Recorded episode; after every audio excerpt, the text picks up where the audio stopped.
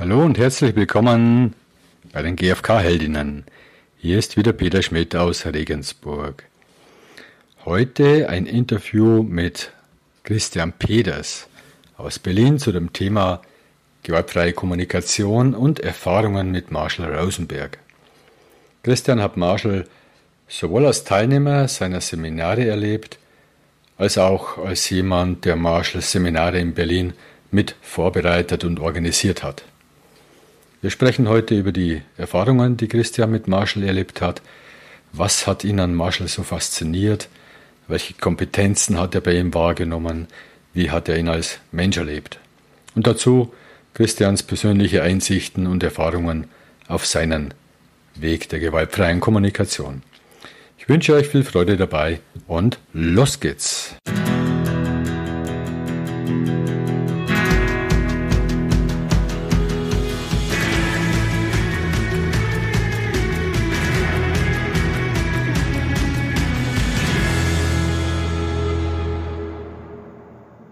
Ja, hallo Christian, freue mich, ähm, dich zu fragen, meine Fragen zu stellen, wie du Marshall Rosenberg erlebt hast, deine Erfahrungen mit Marshall Rosenberg. Und gleich zum Einstieg mal die Frage, ich höre öfters mal von Menschen, die Marshall erlebt haben, und da höre ich so eine Faszination raus. Also die haben ihn erlebt und irgendwas ist passiert in ihnen. Kannst du aus deinen Erfahrungen sagen, was das war oder wie war es für dich, wie du ihn zum ersten Mal erlebt hast? Ja, als ich den Marshall Rosenberg erlebt hatte, habe ich gedacht, angenehm so eine empathische Sprache. Also als er so sie äh, so vorgestellt hatte, es gab nur einen Punkt dabei, dass ich feststellte, bemerkte, bei mir bemerkte, so richtig kann ich das nicht. Und das hat mich angetriggert, das hat mich angespornt im Sinne von, ähm, ich möchte gerne doch mehr davon selber kennen und anwenden lernen, anwenden können, wie geht Empathie, wie kriege ich das auch in den Alltag hinein? Wie kann ich zuhören und mich selber mitteilen? Denn ich war sehr, sehr gepolt, Menschen persönlich zu attackieren. Das habe ich in der Schule gelernt, das möglicherweise schon im Elternhaus, ich weiß nicht. Das sitzt mir so tief im, im Blut, das ist immens, da muss ich hier aufpassen. Aber dann umzuschalten auf einen empathischen Dialog, auf ein empathisches Zuhören, auf eine empathische Selbstmitteilung, da habe ich gemerkt, das macht mich neugierig. Und das fing an zu kribbeln. Früher hatte ich den Begriff benutzt, das hat mich infiziert. Also jetzt nicht nur wegen Corona finde ich das unangenehm. Ich finde auch diesen Begriff so schrecklich, weil es so ähm, wie eine Krankheit ist. Nein, es hat mich angespornt, es hat mich bewegt und ich wollte dann etwas mehr davon hinkriegen. Und kannst du mal beschreiben, wie du Marshall erlebt hast? Also äh, erstmal, wann war das, wo du ihn zum ersten ja, Mal erlebt hast? Ja, ich habe ihn erlebt mindestens einmal jährlich in, in den Zeitraum zwischen 1999 und 2007. Und mitzubekommen, wie Marshall die Aufmerksamkeit auf sein Gegenüber lenken kann das fand ich umwerfend. Also welche Möglichkeiten in meiner Sprache, wenn ich das heute so sage, welche Möglichkeiten, welches Repertoire er hat, um anderen zu folgen, mitzubekommen, was bei anderen geschieht. Immens. Das hat mich fasziniert, das hat mich umgehauen. So eine Art vorurteilsfreien Zuhörens, solch eine Art der Begleitung äh, fand ich. Und um, um umwerfen, das, das war mhm. für mich eigentlich einer der, einer der entscheidenden Punkte. Du hattest ja einen sehr intensiven Kontakt, weil du ja auch ähm, Veranstaltungen in Berlin, glaube ich, vorbereitet mhm. hast mit Marshall. Hast du mit ihm Gespräche geführt, wie es ihm gelungen ist, diese, diese Fähigkeit, diese Kompetenz zu entwickeln? Dann ist das, nein, es ist so, ähm, der ist dann so menschlich. Dann nach der Veranstaltung hat er Hunger. Ne, wenn ich ihn abgeholt hatte vom Hotel oder weggebracht hatte oder sowas. Ne? Und dann hat er sich aufgeregt, dass das Internet nicht funktionierte. Das waren so bas basale Punkte. Aber wenn, das, wenn ich sage, Internet nicht funktionierte, dann hieß das, dass für ihn auch äh, nachts nochmal eine zweite Arbeitsschicht dann ging. Ne? Wenn's wenn, wenn er, wenn er den, den, den, den Kontakt nicht hatte. In der ersten Nacht gab es da wohl Probleme in dem Hotel und also anders als zugesagt. Und dann hieß es nämlich, oder dann daraus erkannte ich, dass der dann noch weiter im Austausch äh, weltweit ist. Nicht? Das war ja nicht nur irgendwie Dafkes, sondern es war seine Arbeit dann noch, die er dann fortsetzte. Also so diese Mischung zwischen der einen, äh, äh, zwischen den immensen empathischen Fähigkeiten und diesem basalen menschlichen auch das fand ich sehr, sehr angenehm und auch den Umgang mit Valentina, die damals dann da, in, als er in Berlin war, dabei war, ähm, wie sie ihn auch unterstützte und so, ne? Und das fand ich schon sehr beeindruckend. Oder wie ich ihn dann zum Flughafen hinterher brachte. Und dann ging das mit dem schief, weil, weil äh, ach so, genau, das ging schief, weil, ähm, weil seine Gitarre nicht eingecheckt werden sollte. Eieiei, war das ein Theater. Und dann aber, wie ruhig er dabei blieb und sagte, wir werden das schon regeln. Und dann hier in Tegel, Flughafen. Das fand ich sehr beeindruckend, dann ihn nochmal so dann auch mitzubekommen. Ja. In dieser Mischung, ne? Zwischen ja. der einen immensen äh, empathischen Fähigkeit und dann diesem Menschen da drin. Mhm. Wie hast du ihn erlebt, wenn er, also dieser Mensch außerhalb des Seminars mit Valentina, mit, mm, ja, mit den täglichen Gegebenheiten, die außerhalb diesen Seminarveranstaltungsthematik äh, ja. ist. Ähm, hast du ihn erlebt, dass er in der Haltung geblieben ist? Oder wie war das? Ja, äh, äh, also ein, eine Sache war, was ich gerne in Erinnerung habe, ist auf einem IIT in der Schweiz ähm, wie er da mit so dicken Wanderstiefeln, kurzer Hose und dann auf, der, auf dem Bänkchen saß und wir da so, was weiß ich, 10, 15 Leute um ihn herum. Das war so, äh, das, das, war, das, das, das war so ähm, unmittelbar. Das war nichts Großes, sondern eher so, also im, im, im, sondern so direkt.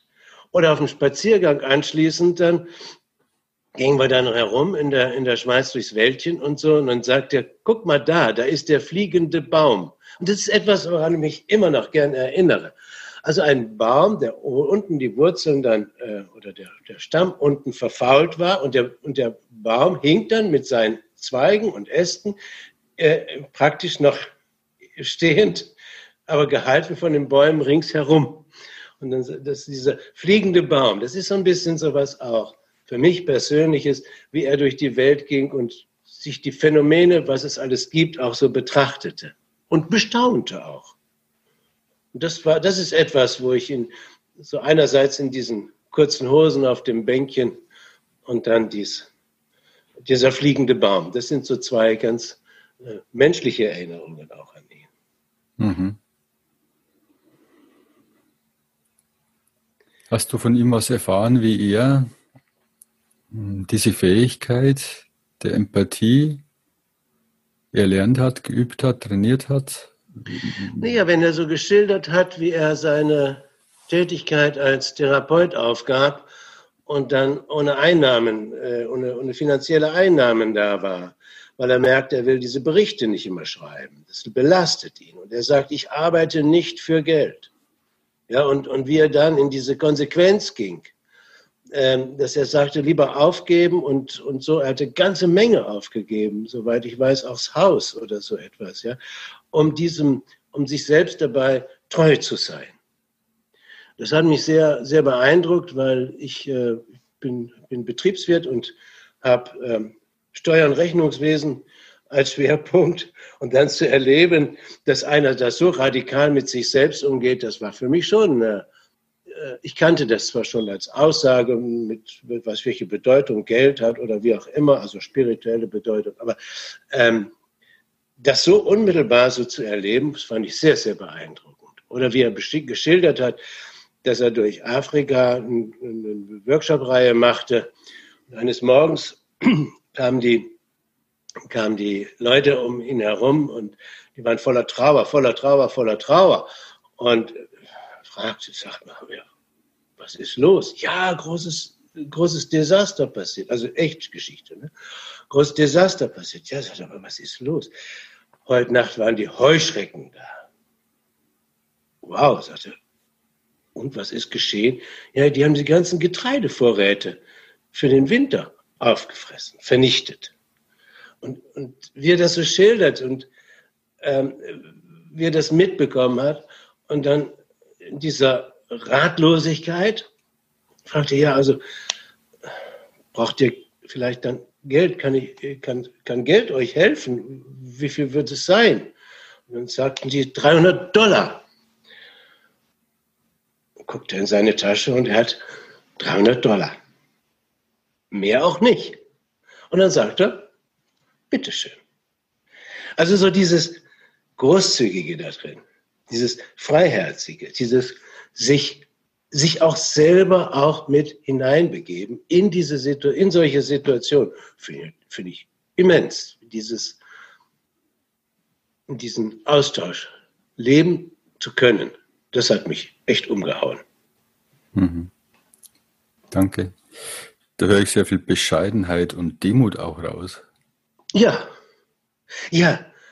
Bei all der Größe und Phänomen Phänomenologie, die dieser Mann auch verkörpert und dann so bodenständig. Also das ist auch das, was ich mit diesen Wanderstiefeln so meine. Ja. steht also auf dem Boden und ist dann auch da, wo er ist. das hat mich so be bewegt, das hat mich so ähm, äh, beschäftigt, dass ich zu einer anderen Zeit kurz vorher mich mit äh, Persönlichkeitsbildung und so weiter beschäftigt hatte. Und da gab es einen Satz, in dem ich da, äh, der bei mir, der bei mir da hängen geblieben war, der hieß, wenn du etwas lernen willst, musst du es lehren. Ähm, also nicht, dass alle Menschen Lehrer werden müssten, aber weil ich immer wieder neu immer wieder neu in die Klärung und Auseinandersetzung gehe. Dann habe ich, habe ich mich entschlossen, habe ich gesagt, dann möchte ich dieses lehren. Und fing dann auch 2000 schon an, äh, ja, ich sage das jetzt mal so, GFK zu lehren. Aber ich habe es mir etwas leichter gemacht. Ich habe dann ähm, Weiterbildung und Fortbildung und weiter in verschiedenen, ähm, in verschiedenen Organisationen, äh, aber immer mit äh, Arbeitssuchenden gemacht. Verschiedene Themen, Englisch, Mathematik, Deutsch, Bewerbungstraining und keine Ahnung, was es alles gab.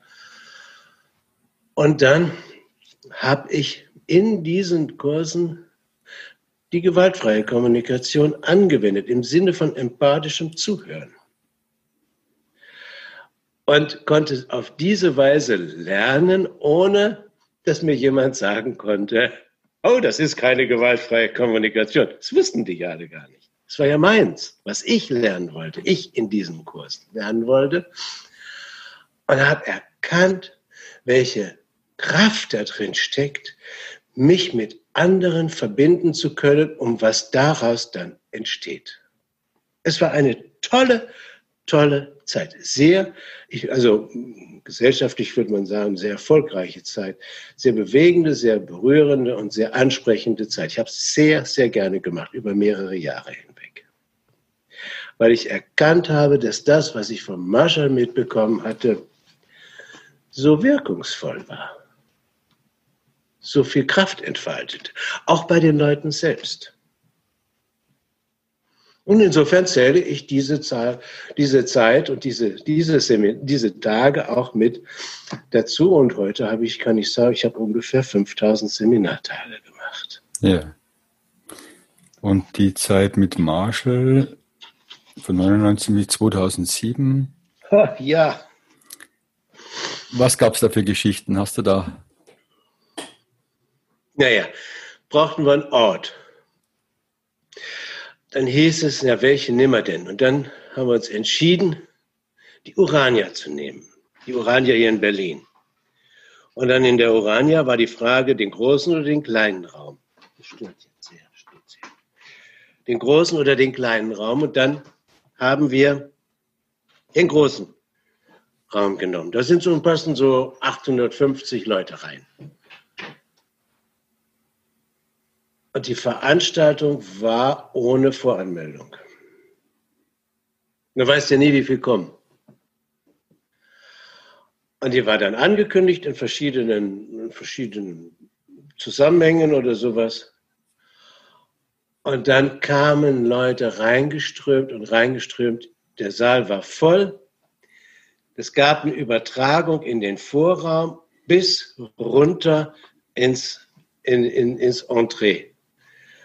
Es waren ungefähr 1500 Leute.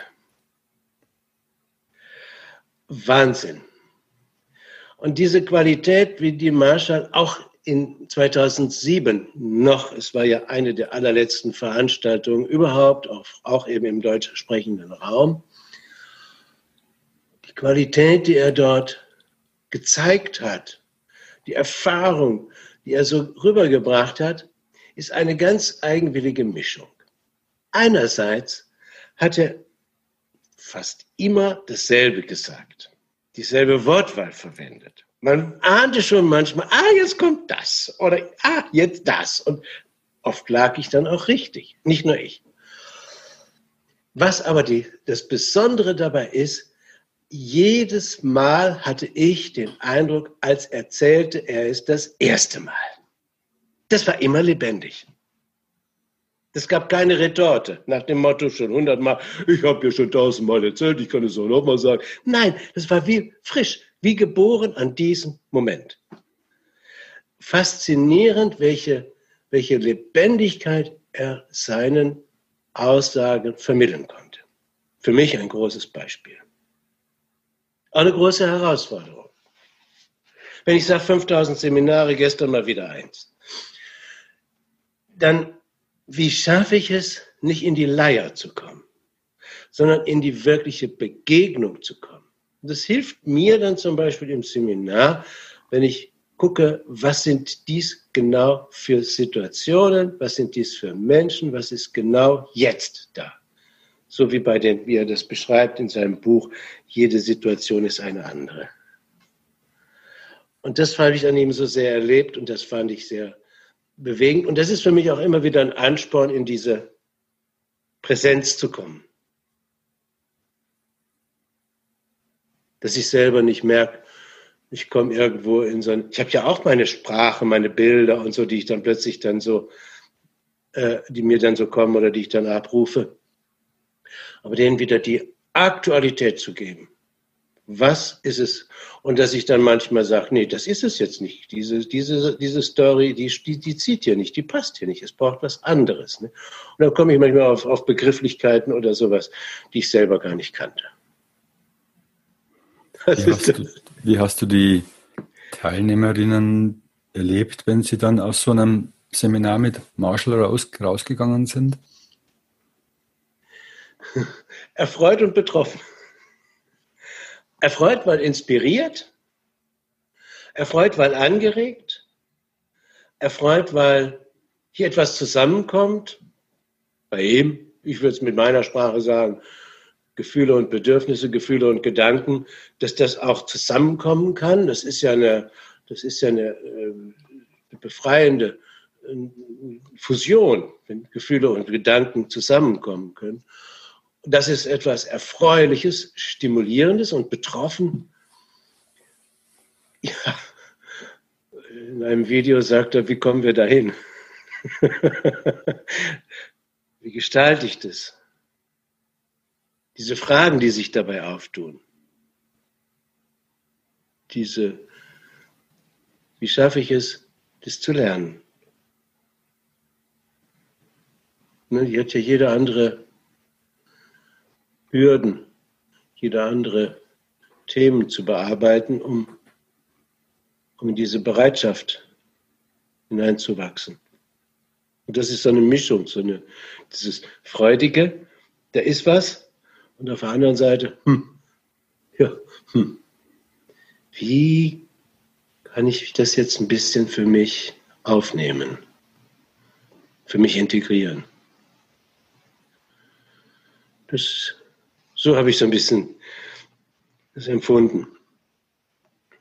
Bei den Veranstaltungen, die Mascha gemacht hat, die man auch auf Videos gut sehen kann, ist für mich eine lange Zeit etwas irritierend gewesen, wenn er Wolf und Giraffe gebracht hat und dann gefragt hat, ist das ein Gefühl? Und dann sagte, uh, nein, nein und so weiter. Ne?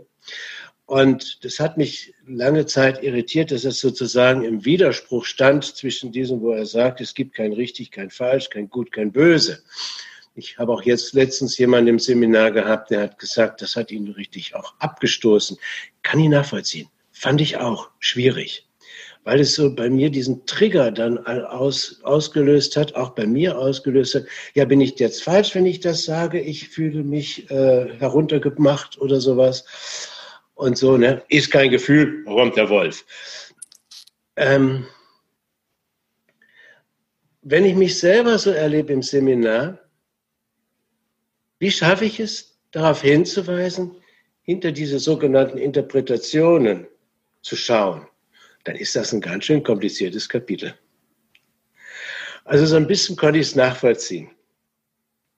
Und für mich ist es mittlerweile leichter geworden, weil ich nicht dieses Gut-Böse, richtig falsch da drin sehe, sondern diesen Versuch darauf hinzuweisen, stopp, das führt in die Sackgasse, das führt in eine Situation, wo du dich selber sozusagen zum Opfer machst. Das ist ein Element in seinen Seminaren, wo ich sage, da kann man durchaus auch kritisch drüber denken. Wenn du, also ich habe den Eindruck, dass Marshalls, Marshall damals, wo er Seminare geleitet hat, so ein wenig als Guru und betrachtet worden ist, so angehimmelt, hochgeschaut zu ihm. Wie ist er damit umgegangen? Das wollte er gar nicht. Das ist gar nicht sein, sein Thema hat, gewesen. Wie hat er reagiert darauf? Wie ist, was hat er gemacht? Eigentlich versucht er so umgänglich zu sein wie du und ich, wenn wir uns begegnen. ja, aber wenn andere das machen, was kann er da tun? Ja, oder wie in dem Buch steht, die eine Frau fragt er, äh, willst mit mir Eis essen gehen? Und dann sagte sie, nee, ich mag lieber nicht Eis essen gehen. Hinterher erzählst du mir, das ist kein Gefühl oder kein Bedürfnis oder so etwas. Ne? Ich will dann Eis essen und nicht nochmal eine Leere obendrauf haben. Das sind also auch leicht diese Zuschreibungen. Aber das ist doch leicht so auch, wenn du eine Person, mit einer Person zusammenkommst, ich kenne es auch aus anderen Zusammenhängen, die dann so fit sind, wo du merkst, ja, du hast doch Achtung vor denen. Ne? Dann sich nicht klein zu machen, sondern den zu sehen, aha, der trägt nur die Wanderstiefel. So wie ich auch. ja, diese, er hat dies, ein sehr unvoreingenommenes Verhältnis zu anderen Menschen, finde ich, vorgelebt.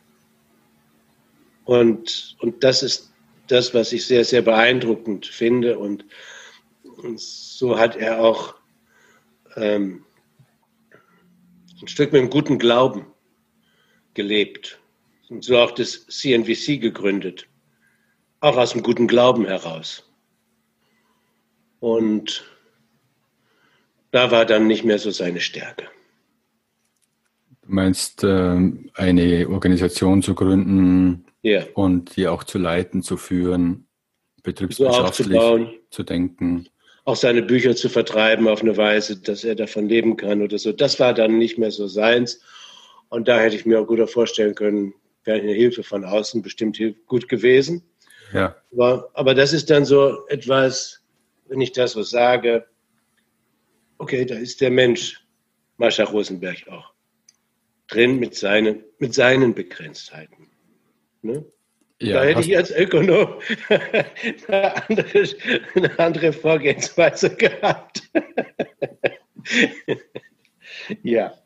Hast du Marshall erlebt, äh, wo du den Eindruck hattest, Er fällt aus der Rolle oder er fällt aus der Haltung der gewaltfreien Kommunikation.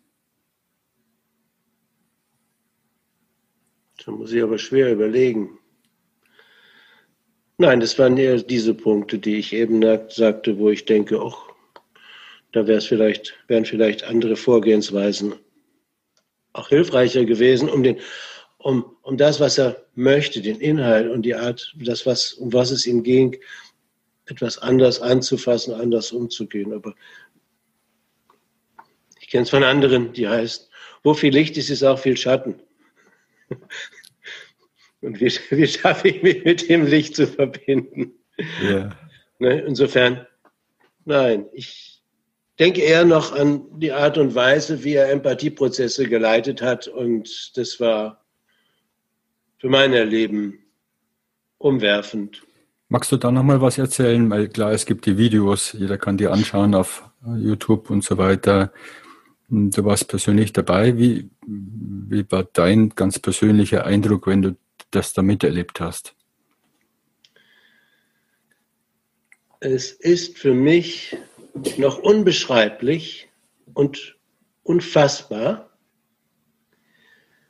wie Marshall einen Empathieprozess einerseits geleitet hat und wiederholt öfters sozusagen in die Rolle des sogenannten Täters ging und aus dieser Rolle des sogenannten Täters Empathie gab. Also wenn es um Missbrauch ging, wie, wie es ihm gelang, aus der Rolle des Missbrauchenden die Empathie zu geben für das, was er angerichtet hat. Ohne irgendwie doof zu kommen, sondern wirklich die Not, die, die Konstellation des Betroffenen, des Leidenden anzusehen, zu verbalisieren, aufzufangen, anzunehmen. In einer Wärme, mit einer, mit einem, mit einer Wachheit, mit einer Fürsorge schier. Ohne sich selbst dabei, in dieser Rolle, sich selbst dabei zu beschuldigen. Aber zu sagen, so war mir. Finde ich immer noch herzaufreißend. So eine Kraft, die da drin steckt. Heilende Kraft. Sehr, sehr heilsame Kraft. Das ist für mich so bewegend, dass ich sage, oder dass ich es bisher nicht wieder so gefunden habe und es auch nicht selber so kann. Ich kann anderes. Dafür bin ich dankbar. Aber das so auszudrücken mit dieser Wachheit, ja als Täter in die Fürsorge zu gehen, in die Anerkennung dessen, was die Person angerichtet hat, noch zuhören kann. Eine Qualität umwerfend. Ich habe es auch bei, ich sage es mal vorsichtig, ich kenne ja nur noch viele Trainerinnen, ich würde es einfach sagen, bei niemandem sonst so erlebt. Das ist eine Qualität von Marshall.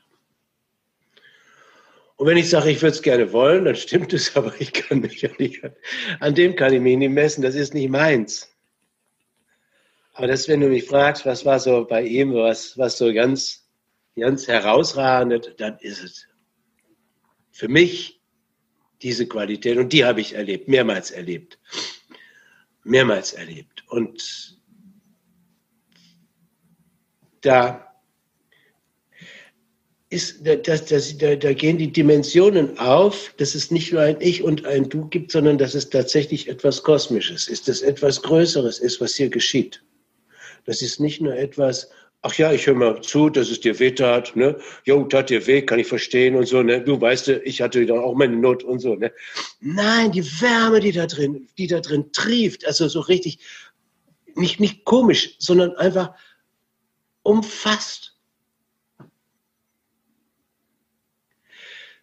Es gibt ja die Geschichte vom, wie heißt er denn? Na, ist egal mit, mit Fett und mit Fett und Filz. Wie heißt denn der Künstler? Beuys? Ja, danke, natürlich. Wie er sagt, ne, wie er mit Fett und, und Filz aus, aus, der, aus der fast Erfrorenheit langsam ähm, warm wurde.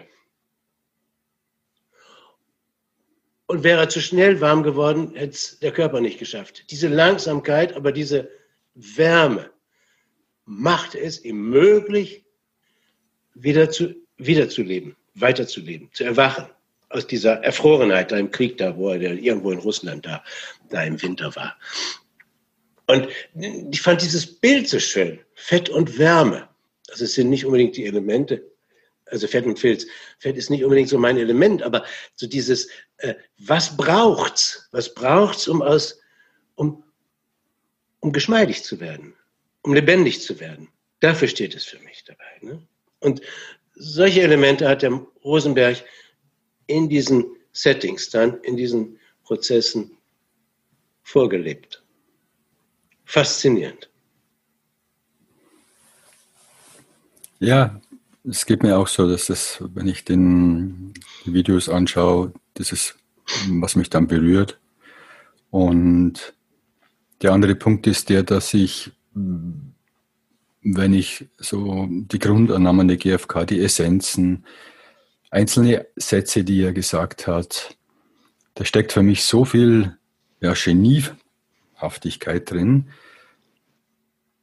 Also in dem Sinne von, boah, ich stimme dem zu und es entspricht meiner, meinem Inneren, geht in Resonanz mit mir und ich habe das aber nicht entwickelt, sondern ich kann es jetzt hier lesen und jemand anders, in dem Fall Marshall Rosenberg, hat das, diese Essenz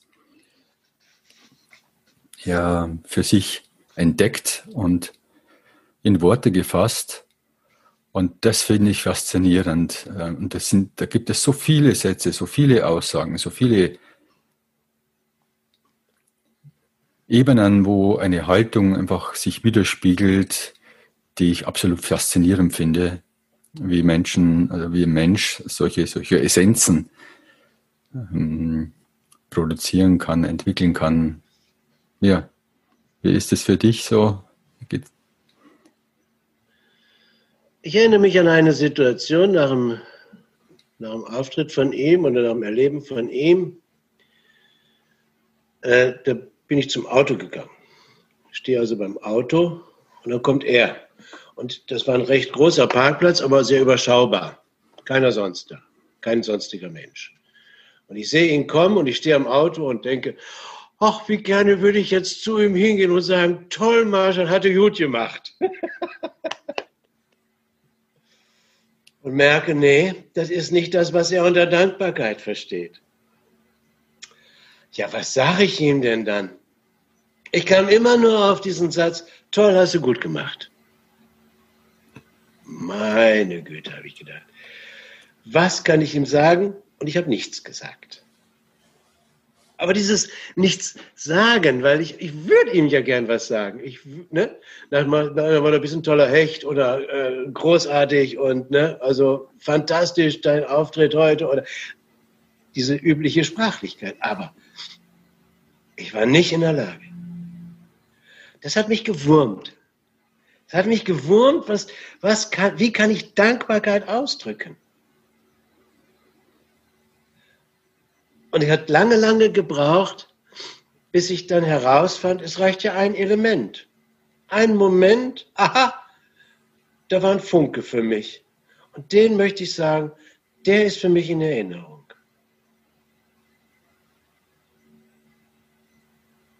Und da brauchte ich aber lange für. Ich war in, in diesen Floskeln gefangen. Und das ist großartig. Wenn ich heute ein Seminar mache und das Thema Dankbarkeit, dann merke ich, wie schwierig das auch für andere ist. Sag irgendetwas, wo du sagst, das war angenehm, das war berührend, das war inspirierend, das war bewegend und so, ne, wofür du dankbar bist. Welches, was hat es da bei dir gemacht? Wo hat es denn geklingelt? Was hat das für dich so angeregt oder sowas, ne? Und was war schön dran? Erzähl mir ein bisschen was davon. Und dann kommt ganz entweder gar nichts oder ah, hat eine tolle Stimmung und so, so pauschal, sogar allgemein. Aber vor diesem Hintergrund dieses Erlebnisses, meines Erlebnisses mit Marshall an dem Parkplatz, ist das immer wieder wichtig zu merken, aha, bis dahin zu kommen, das auch so konkret festzumachen, dass es nicht so pauschal ist, braucht es eine Weile.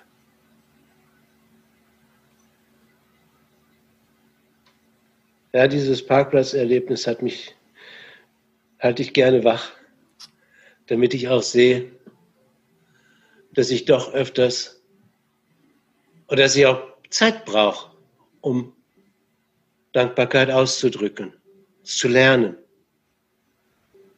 Und dieses Ich möchte lernen, das ist für mich das, das wichtige Thema dabei. Und jetzt sprechen wir nur über einen Teilaspekt, was die gewaltfreie Kommunikation anbelangt. Und für mich war ja, war ja das so viel, so viel Neues, als ich die gewaltfreie Kommunikation für mich entdeckt habe. So komplett eine andere Denk- Richtung, Denkweise, andere Haltung eben. Und ich erlebe es auch bei meinen Teilnehmerinnen oft so, und zwar egal welches Alter, dass so viel Neues für sie da ist und so viel Neues, was sie nicht in der Schule lernen, was ihnen auch sonst niemand beibringt. So komplett, komplett was Neues und es geht so stark in Resonanz, ähm, dass sie es lernen wollen. Oder dass sie extremst motiviert sind. Und für mich ist das das Faszinierende, dass Marshall das alles ja entwickelt hat. Das, sind alles aus seinem, klar, er hat es zusammengefasst und es gab äh, buddhistische Thematiken drin und ähm, Philosophen und so weiter. Und gleichzeitig hat er das in einer Sprache, in einer Kompaktheit und in einer Essenz hinbekommen, das finde ich so faszinierend, dass ein Mensch das so, so entwickeln kann. So viele Aspekte neben der Wertschätzung noch. Ja, ich bin ihm nachgegangen. Er bezieht sich auf Carl Rogers. Ich habe vieles über Carl Rogers oder von Carl Rogers gelesen. Das ist total faszinierend.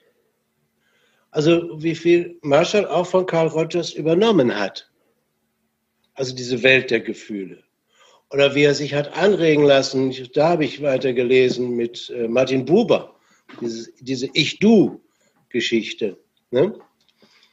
Und also, wo er dann auch etwas, ich sage eher so, wo er etwas zusammengeführt hat, was es auch schon in Ansätzen oder in äh, bestimmten Punkten so gab, zum Beispiel bei diesen. Ne?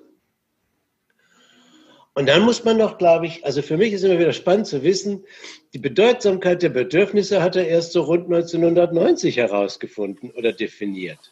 Ich habe noch ein Skript, da steht jetzt gar nicht drin mit den Bedürfnissen. Und dann siehst du das Buch, das, das, ne, die gewaltfreie Kommunikation, da steht das Wort Bedürfnis ja gar nicht so drin, sondern die Wurzel der Gefühle.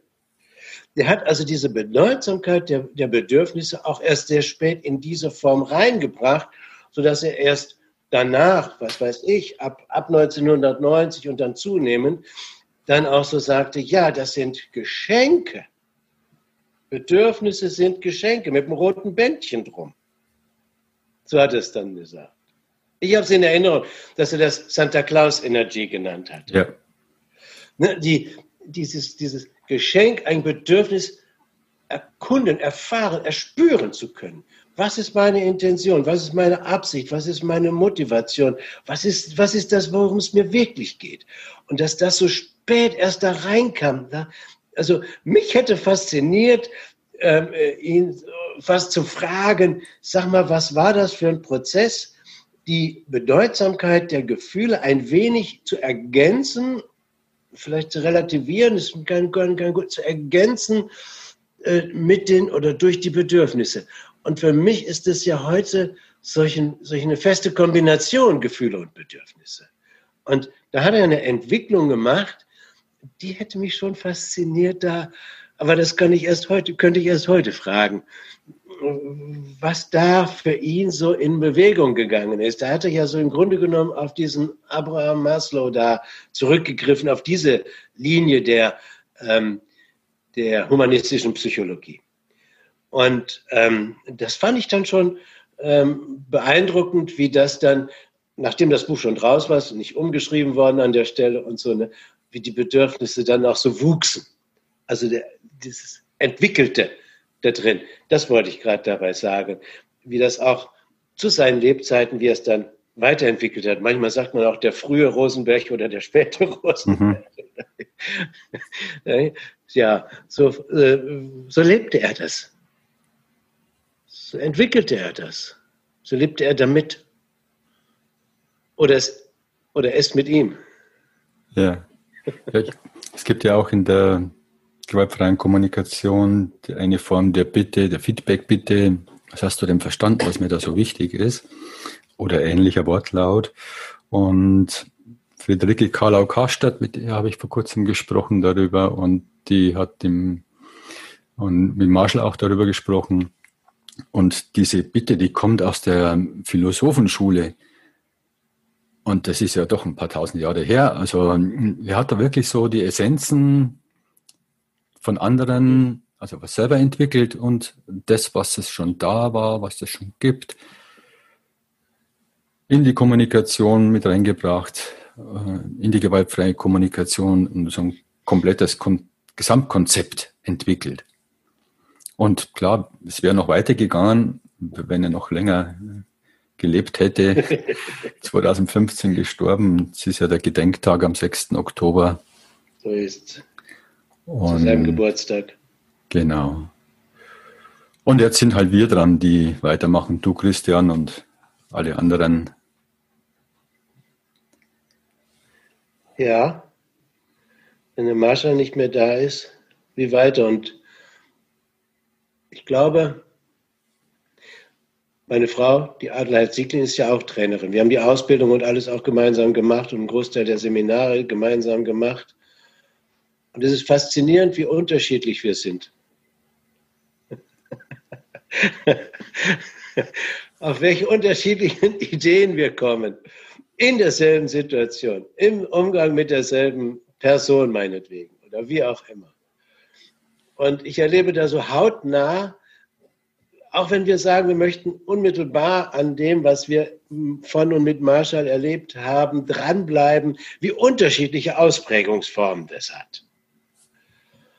Und mir ist wirklich so dieses, dieses Versprechen wichtig, ich möchte unmittelbar an Marshall bleiben, weil ich erkenne, dass sowieso jeder seins macht. Und deswegen ist es so spannend, auch in dieser Zusammenarbeit für mich oder auch befruchtend, belebend oder so, mit diesen Unterschieden dann umzugehen, die, die, auch, die auch wahrzunehmen, die mitzukriegen. Manche Teilnehmenden finden das komisch, das strapaziert vielleicht manche. Solche Variationen von zwei Trainern in einem Seminar zu einer, zu einer und derselben Situation. Ja. Und so, ne?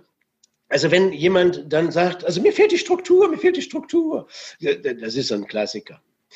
Ähm, dann kann ich das so aus, vor diesem Hintergrund verstehen, weil woran kann ich mich jetzt orientieren? woran kann ich jetzt schauen, was ist es denn jetzt nun? Ne?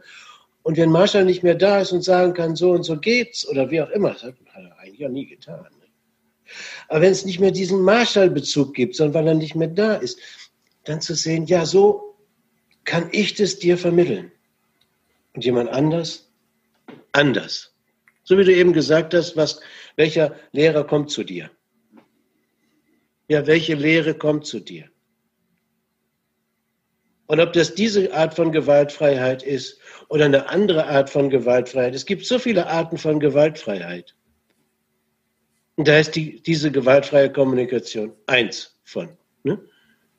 Ob du den Gandhi nimmst oder was auch immer, das sind verschiedene Konzepte, Modelle, Ich habe mich für die gewaltfreie Kommunikation auch deshalb entschieden, weil dieses Bild Ich und Du, dies zusammenbringen, wie in dieser Lemniskate der liegenden Acht, das finde ich so, da ist so viel Lebendigkeit drin, weil es immer wieder auch bedeutet, ich, gehe in diesen Austausch. Ich möchte eine, einen Punkt der Berührtheit zwischen uns finden. Das finde ich so wunderbar. Nicht nur, wie geht's dir, wie geht's mir, sondern wo finden wir die Berührtheit, die eigentlich den Lebensfunken sprühen lässt. Das finde ich gerade spannend und erinnert mich an das Interview mit Gabriele Seils zu dem Thema gewaltfreie Kommunikation und Spiritualität. Sie für sich von der Definition her war etwas schwierig zu definieren und sie hat es so definiert, dass da, wo eine Berührung stattfindet in mir oder in anderen, das ist für sie so der Punkt, wo sie sagt, das ist Spiritualität für sie die Berührung zwischen uns. Ich war mal in einer Organisation, also bin da noch, aber so damals war ein anderer Geschäftsführer da, der hat gesagt, nee, gewaltfreie Kommunikation, das mag ich nicht, das ist mir zu wenig spirituell. Verdammt Tag, habe ich gedacht. Junge, Junge. Cleveres Kerlchen war es, das weiß ich, kenne ihn schon. Aber da habe ich versucht, dann habe ich ihm das Heftchen gegeben, auch vom Rosenberg. Ich habe auch ein bisschen drüber gesprochen, wo diese Berührtheit, dieses, diese Begegnung mit, mit dem Lebendigen im Menschen, in der Natur, diese Begegnung, dieses Zusammenkommen, dieses sich berühren und sich gegenseitig auch ähm, austauschende, befruchtende. Man konnte alles nicht nachvollziehen. Ich weiß nicht, was er für eine Spiritualität suchte. Ja. Aber dieses, darf ich mich in diese Lebendigkeit des anderen einlassen. Natürlich ist es beängstigend, weil die dann sagen, das geht nicht oder es geht oder die machen es anders als ich oder die sind erfolgreicher oder weniger, was weiß ich, ganz egal. Diese Berührtheiten sind für mich so wichtig geworden. Jetzt kommen wir schon langsam zum Ende. Jetzt würde ich gerne noch ein paar Fragen an dich selber stellen. Ja, gern. Und zwar so mein Entwicklungsweg, ähm, da erlebe ich das so, Entwicklungsweg zu gehen. Ich lerne Dinge, beschäftige mich mit Büchern oder gehe Seminare und dann kommt die nächste Person, die mich inspiriert, das nächste Buch und die anderen Bücher, die ich vorher gelesen habe, die haben keinen Wert mehr für mich, weil sie mich nicht mehr weiterbringen. Und so geht es die ganze Zeit, die, die ganzen Jahre. Und dann komme ich halt an, an einen Punkt, wo ich halt jetzt gerade stehe und da, wo ich mich gerade befinde. Und das ist äh, einfach ein Prozess. Und du hast schon sehr lange, arbeitest du mit der gewaltfreien Kommunikation, du kennst sie schon lange, hast dich schon lange beschäftigt damit, ähm, hast auch viel mit anderen äh, Lehren dich beschäftigt, anderen Personen. Wo stehst du gerade? Wo ist gerade deine Ebene, dein, hm. dein Lernweg, dein, wo inspirierst du dich jetzt? Wo, wo holst du dir jetzt gerade in deinem Leben deine Inspiration oder was, was tust du? Wie beschäftigst du dich damit? Also was, es gibt mehrere Antworten, die ist nicht einfach, aber viele Antworten. Eine ist, ich bin ähm, seit 1983 auf dem spirituellen Weg der, äh, des Schamanismus der Huichol-Indianer, das läuft weiter. Ich bin äh, seit April dieses Jahres offiziell im Ruhestand als Rentner und habe dadurch die Möglichkeit, meine Erholungsphasen etwas länger auszudehnen. Wir haben fünf Enkel und die fragen nicht nach dem Modell der gewaltfreien Kommunikation, sondern Opa, wie machst du das? Oder Opa, bist du aufgeregt? Das sind wunderbare Momente. Ob das die Kinder, Schwiegerkinder oder Enkel sind. Und wie begegne ich diesen neuen Situationen mit diesen Fähigkeiten, mit diesem Erlernten, was ich hier mitbekommen habe? Wie bewältige ich die Situationen liebevoll? Wenn ich merke, dass die Augen, die Zähne, der Rücken, nur ein paar Sachen bei mir oder bei meiner Frau nicht mehr so sind wie damals, wie schaffe ich es da auch ein fröhliches Leben zu führen? Frieden zu finden. Mit mir, mit meiner Umgebung. Und wie schaffe ich es dann auch, wenn ich merke, ich brauche die Erholungszeit, sie so zu gestalten, dass sie auch erholsam ist. Es gibt ja diese Ferienpsychologie auch oder sowas, ne? also wo die Leute hinterher gestresster wieder aus dem Urlaub kommen, als sie gefahren waren oder sowas. Ne? Also auch da wieder, wie gestalte ich das, was mir begegnet? Wie gehe ich in Verbindung mit dem und wie kann ich ergründen und erklären, was für mich relevant ist. Da gibt mir die gewaltfreie Kommunikation sehr viel, sehr viele Möglichkeiten, mich zu sortieren. Ob das Corona ist oder was es ist. Wie schaffe ich es, meinen Fuß voneinander zu setzen in Frieden, in Liebe, in Hingabe, in Achtsamkeit. Insofern, also nebenher gibt es dann noch eine Ausbildung, äh, weiterführende Ausbildung, die ich mitmache, mehr so als innere Anregung zum in Aufstellungsarbeit, Annahme, Selbstannahme, Fremdannahme und so weiter. Hier glücklicherweise hier in Berlin großartige Persönlichkeit, die das leitet, auch um mich da wieder ein Stückchen wieder wach zu rütteln. So an vier Wochenenden pro Jahr mache ich das schon seit mehreren Jahren. Dann gibt es noch Atemarbeit, um mich selbst kennenzulernen. Feldenkreisarbeit, um mich selbst kennenzulernen. Einfach um dies, immer wieder, es geht um Lebensgeister. Ja. Das war jetzt die einfache Antwort. Ja, und das gefällt mir, weil das ist so, spricht so eine Vitalität raus, eine Lebendigkeit, also eine Lebensvitalität, so eine Wachheit irgendwo. Und das das gefällt mir, weil es einfach ein Thema von mir auch ist. Wenn jetzt Zuhörerinnen draußen sind, du hast den GFK-Weg schon eine Zeit lang beschritten, hast vielleicht mehr Vorsprung als die anderen. Was würdest du für Empfehlungen an Menschen geben, die so auf dem Weg sind, das kennengelernt haben, vielleicht ein, zwei, drei, vier, fünf Jahre dabei sind, so aus deiner Essenz, oder auch aus deiner Lebensessenz, so eine Weisheit, wo du sagst, das wäre etwas, was ich anderen Menschen mitgeben würde, so aus meiner Erfahrung. Was gibt es da? Also was ich manchmal komisch finde, ist, wenn ich gefragt werde, ob der Kurs, den ich gebe, auch für Fortgeschrittene ist.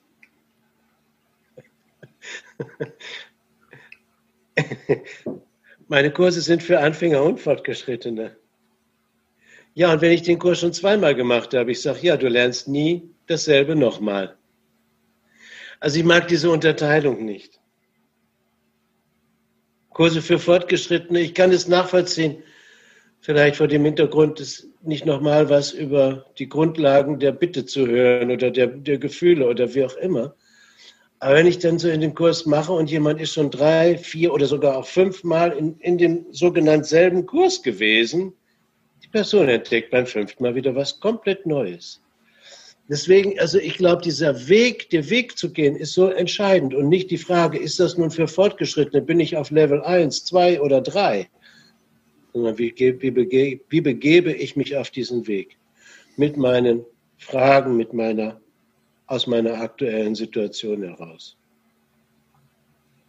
Also das war so ein Punkt, wo ich dann merke, wenn es da so eine Einteilung gibt oder auch auf Homepages, dies ist für Level 3, da denke ich mir, okay, dann würde ich mich selber wahrscheinlich auf Level 1 einsortieren. Ich bin immer noch gerne am Anfang. Weil für mich schleudern die Situationen zurück. Ja, jetzt habe ich einen Anhänger fürs Auto gekauft. Mit Anhänger rückwärts fahren, da fange ich wieder neu an. Ich habe einen Führerschein, ich habe einen LKW-Führerschein, alles mögliche. Aber mit Anhänger, da fange ich wieder neu an. Ist doch schön. Wie geht Rückwärtsfahren um die Kurve? Einparken rückwärts. Ja, ist doch wunderbar. Ist tatsächlich anders. Ja, Lebendigkeit. Unbedingt. Hast du noch Träume? Hast du noch Visionen? Also, ich wünschte mir etwas mehr Frieden auf der, in der Umgebung. Und ich habe auch ein Stück Angst.